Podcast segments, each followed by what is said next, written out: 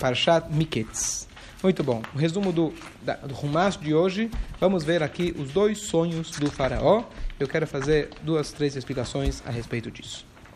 E foi no final dos dois, de dois anos. O faraó teve um sonho. Dois anos depois que o Yosef tinha interpretado os sonhos dos dois, copeiro e do padeiro. Certo? E por que passou dois anos? Que na verdade Yosef ele confiou nele, se não confiou em Deus, senão Yosef já teria, já teria saído antes.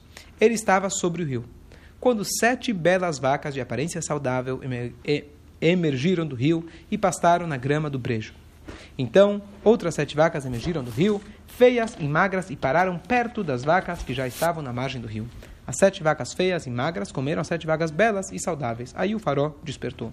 Acho que não tem sonho mais conhecido, popular, que até se fala. Você teve aqui no Brasil 14 anos de vacas magras, esperamos que agora chegue os anos das vacas gordas, tá certo? Então, é, vamos só ver se tem algum Rashi é, que a gente vai ler. Ok. 4, versículo 4. As sete vacas feias e magras comeram as sete vacas belas e saudáveis, aí o farol despertou. Desculpa, já li, já li isso. Então, já o Rashi já dá, vai, dar, vai dando para a gente as interpretações que depois você vai dar, que significa que eles vão comer, significa que vai ser uma, uma, a fome vai ser tão grande que ela vai absorver por completo. As pessoas vão esquecer os anos das vacas gordas. Isso que significa que ela vai engolir. E aqui, na verdade, a gente já tem uma alusão para Hanukkah. Porque Hanukkah, os fracos engoliram os fortes. As vacas magras engoliram as vacas. Tem mais, mais algumas outras alusões que a gente vai ver de Hanukkah, mas essa possivelmente é a primeira delas. Bom, Faró despertou, certo? O que acontece depois que ele despertou? Dorme de novo. E voltou a dormir. E teve um segundo sonho. Tá certo? Então, essa é, essa, na verdade, que acontece com o Paró. Ele teve um sonho. Lembramos aqui que, por um lado, a Gemara fala que sonho não significa muito, etc. Não tem significado. Mas quando se trata de um sonho de um rei, mesmo um rei Goi, ele sabia que aqui, se ele está tendo algum sonho, alguma coisa significa. Porque Hashem deu para ele um poder especial. Ele agora estava, ele era o rei do mundo inteiro, na verdade, da maior potência mundial. Ele voltou a dormir e teve um segundo sonho. Ele viu sete espigas de grãos crescendo num, numa só haste, boas e fortes, boas e fartas. Desculpa, então, outras sete espigas magras e ressecadas pelo vento leste cresceram atrás delas. As sete espigas magras engoliram as sete espigas fortes e cheias. O farol despertou e eis um sonho. Certo? Eis um sonho, como Rashi ele fala. Agora está na hora de eu conseguir descobrir, ou, descobrir a, a, a interpretação desse sonho. 8. Na manhã seguinte, sua mente estava fervilhando. Ele mandou convocar todos os magos e homens sábios do Egito. O faraó contou-lhes seus sonhos, mas não houve quem pudesse dar uma interpretação para o faraó. Diz Urashi para o faraó. Eles interpretaram sonhos, mas não para o faraó, porque eles não fica, ele não ficava satisfeito com sua interpretação, pois diziam: Você vai gerar sete filhas e você vai enterrar sete filhas. Ok. Por algum motivo, o Paró não estava aceitando a interpretação deles. Qual que é o motivo? Em cima? Ele já sabia a interpretação, mas tinha esquecido. Ó, então, uma das interpretações, na verdade, é que ele tinha sonhado também com a interpretação e ele esqueceu a interpretação. Então, quando eles falavam, não, não, ligava. não, não batia. Então, ele não estava satisfeito. Essa é uma das interpretações. Daqui a pouco eu vou falar outra interpretação. É, uma coisa bonita, voltando à questão de sonhos, quando a gente teve a questão dos dois, quando o Paró, quando o Yosef interpretou os sonhos, está escrito, quando ele interpretou o sonho do é, copeiro, aí o padeiro gostou da interpretação, aí falou, interpreta o meu também. O que quer dizer que ele gostou? Ah, bonito, falou que você vai ver, que vai sair, é, você contou um sonho bonito, o que, que é? Então, na verdade, naquele caso, cada um tinha sonhado com a interpretação do outro. Por isso que quando ele interpretou, interpretou do copeiro, o padeiro falou: oh, é isso mesmo, eu tinha sonhado com essa interpretação sobre o seu sonho e vice-versa. Então é interessante. Aqui no caso, o Paró, ele mesmo tinha sonhado com a interpretação e, é, e por isso não estava não tava batendo para ele. Aí, agora vai começar. O copeiro, o chefe, falou ao farol: Meu delito eu recordo hoje. O farol estava zangado com seus servos e colocou-me preso na casa do chefe dos matadouros, junto com o padeiro-chefe. Nós dois, que era o Potifar, então, é, nós dois sonhamos no, na mesma noite. Cada um de nós teve um sonho para ser interpretado sobre o seu destino.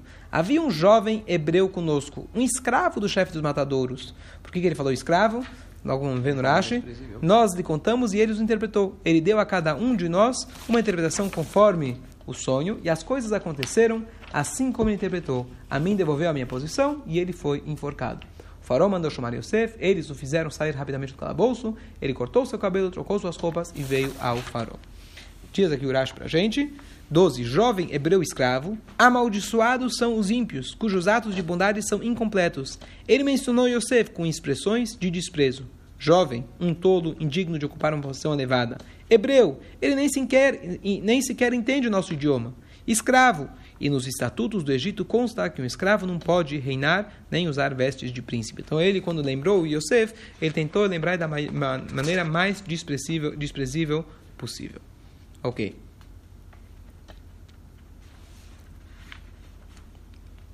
Agora, eu vou adiantar já o que vai acontecer. Logo depois o Yosef vai dar a interpretação. Que ele falou que vão ser sete anos de fartura, sete anos de fome. E logo depois ele já fala, chega a falar para olha, eu tenho uma ideia para você. Você coloca uma pessoa que ele vai ser encarregado, ele vai fazer armazéns e etc, preparar o povo, preparar o Mitzrayim para é, para a época de fome. Então, surge a pergunta, peraí, é tão difícil, você que não é mago do Egito, é tão difícil você pensar que vaca gorda, vaca provém a carne, espiga provém o pão. É tão difícil de você falar que a vaca magra, que, vaca, que as vacas magras é fome, vacas gordas é, é, é, é, é fartura? Nenhum mago pensou nisso? É Pergunta número dois. Pergunta número dois. Yosef, ele foi convocado para não trazer soluções, para interpretar o sonho. Ele chega a dar uma solução. Parece que estava querendo já conseguir um emprego lá. Tá certo? Que história é essa? Então o Rebbe tem uma slichá extensa, muito bonita, mas basicamente a dificuldade que todos os magos tinham é que está escrito Vatamodna etzelaparot, que as vacas ficavam ao lado. As vacas magras que chegaram ficaram ao lado, tiveram algum momento que elas estavam ao mesmo tempo acontecendo. Então, por causa dessa dificuldade, nenhum dos magos conseguia interpretar que era fome ou. Porque se é fome, é fome. Se é fartura, fartura é fartura. Não tem como os dois serem simultaneamente. Então, por isso eles falaram: se vai ter sete filhas, vai enterrar sete filhas. Que isso pode, Deus nos livre, acontecer simultaneamente. Por isso que eles foram mais por esse caminho. Teve outras interpretações que o Rashi nem traz, mas as outras interpretações que eles deram também foi alguma coisa que pudesse acontecer simultaneamente. Nenhum deles conseguia interpretar. Chegou Yosef e ele resolveu esse problema. Como que ele resolveu? Não era uma ideia de conseguir um emprego para ele. Isso fazia parte da interpretação do sonho. Se hoje, durante o momento de fartura, você colocar alguém que ele já vai estar se preocupando com o momento de fome, é como se fosse que já durante a fartura você já está passando o momento de fome, você já está se preparando para isso. Por isso que ele chegou e falou: em Raham Kamocha não tem ninguém tão inteligente como você. Estava muito óbvio que o sonho, além da questão que ele tinha sonhado com a interpretação, mas estava muito óbvio que o sonho estava ligado com comida. Mas ninguém conseguia resolver esse enigma. E você resolveu esse enigma. Por isso você vai ser esse homem carregado de já durante a, durante a fartura, você já conseguir, você já se preparar para o momento de fome. Aqui a gente tem um paralelo muito interessante de que é, Quando a Torá fala para gente, na época, no ano de Shemitah, que é o sétimo ano que você não vai poder colher, plantar, etc., trabalhar o campo. Então, o que a Torá fala? Não se preocupa, você vai plantar no ano anterior, e mesmo que for acumulado, por exemplo, quando é o 49 ano, com o 50 ano, que ambos você não pode trabalhar o campo, que um é Shemitah, o outro é Jubileu e Ovel, não se preocupa, vou dar para você para o sétimo ano, para o oitavo ano, para o nono, ano, porque até você plantar e etc. Não se preocupa, vou dar para você suficiente. Por sétimo ano, a Torá fala. Sétimo ano? Sétimo ano não tem problema. Sétimo ano está sempre comendo o que foi. A farinha que hoje você vai no mercado comprar, depende da, época do ano, já foi produzida lá atrás. Na época eles já têm, para deixar a farinha seca, eles já tinham tecnologia para isso. Por que você tem fome no, no sétimo ano? Então, na verdade, os Rahamim explicam que a fome do sétimo ano é a preocupação que você tem em relação ao oitavo ano. O fato que você hoje tem comida, mas você está preocupado, peraí, mas o oitavo ano, se hoje eu não estou plantando, Opa, então ano que vem eu vou passar fome. É muito uma conta muito simples. Então o fato que você já está se preocupando com a fome durante o sétimo ano, você já está sentindo fome, já está dando já está dando a sensação de, né? Tô com fome na barriga, preciso comer mais, então você começa a engordar, né? Deixa eu comer bastante agora no sétimo ano que vem não, não vai ter, tá certo? Então, esse sentimento já é fome. Eu sempre trago esse exemplo em relação a Parnassá. Maior problema, Deus nos livre em relação a Parnassá, não é não ter dinheiro. É a preocupação de não ter dinheiro. Baruch Hashem, você pergunta para a pessoa, você tem comida na geladeira para hoje? Para hoje, para o jantar de hoje? Não, eu tenho, não, Baruch Hashem, eu tenho. Mas o que vai ser amanhã? O que vai ser mês que vem? Não sei se vou ganhar meu salário. Esse é o problema. A gente está sempre se preocupando com amanhã. Confia em Deus no amanhã. Se preocupa com hoje. Hoje você tem que fazer o possível para ter. Hoje você tem comida na geladeira. Seja, ah, não, isso já tem. Não, na verdade já tem para os próximos meses. Depois tem o seguro desemprego e tem o fundo de garantia. Eu tenho para uns 3, 4, 5 anos, eu tenho tranquilo, mas o que vai ser depois? Tá certo? Esse Deus nos livre, essa é a nossa, nossa grande preocupação. A gente está preocupando com amanhã. O amanhã você deixa para Deus. Você tem que se preocupar com hoje. Mas realmente, quando você se preocupa com amanhã, hoje você está passando fome. Você está você tá sofrendo à toa. Tá certo? E essa foi a solução que o Yosef ele enxergou. Foi, é. Para suplantar isso, então foi claro o conceito de servidor público, que é uma garantia? Nada é garantia de nada, nem servidor público, nem, nem ser presidente do país é garantia de nada. Tá certo? Você pode acabar, começar igual Paró e terminar igual Yosef na prisão. Não tem nada garantia. É...